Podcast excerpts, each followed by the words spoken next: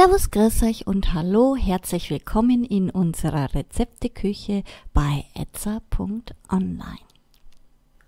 Heute mit einer erröteten Jungfrau. Die hier angegebenen Zutaten reichen für vier Personen. Euer Zeitaufwand beträgt ca. 30 Minuten plus weitere 30 Minuten Wartezeit.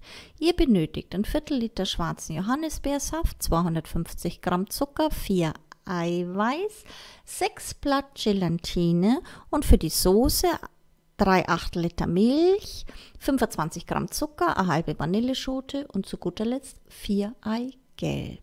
Kommen wir zur Zubereitung. Als erstes die Eier voneinander trennen. Den Johannisbeersaft, Zucker und Eiweiß in einer Schüssel schaumig schlagen.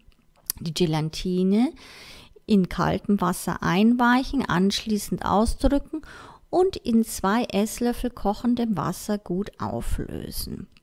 Die aufgelöste Gelatine unter die Creme heben.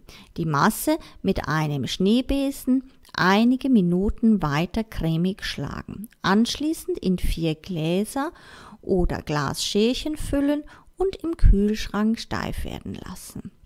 Für die Soße das Vanillemark aus der halben Vanilleschote lösen.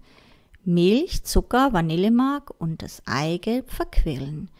Die Masse unter stetigem Rühren mit Schneebesen im heißen Wasserbad abschlagen und im Kühlschrank erkalten lassen. Die Soße auf die Creme verteilen und servieren. Fertig. Für Anregungen und Fragen stehen wir euch gerne unter idee.etza.online zur Verfügung, wünschen euch nun viel Spaß bei der Zubereitung und guten Appetit. Euer etza.online Team.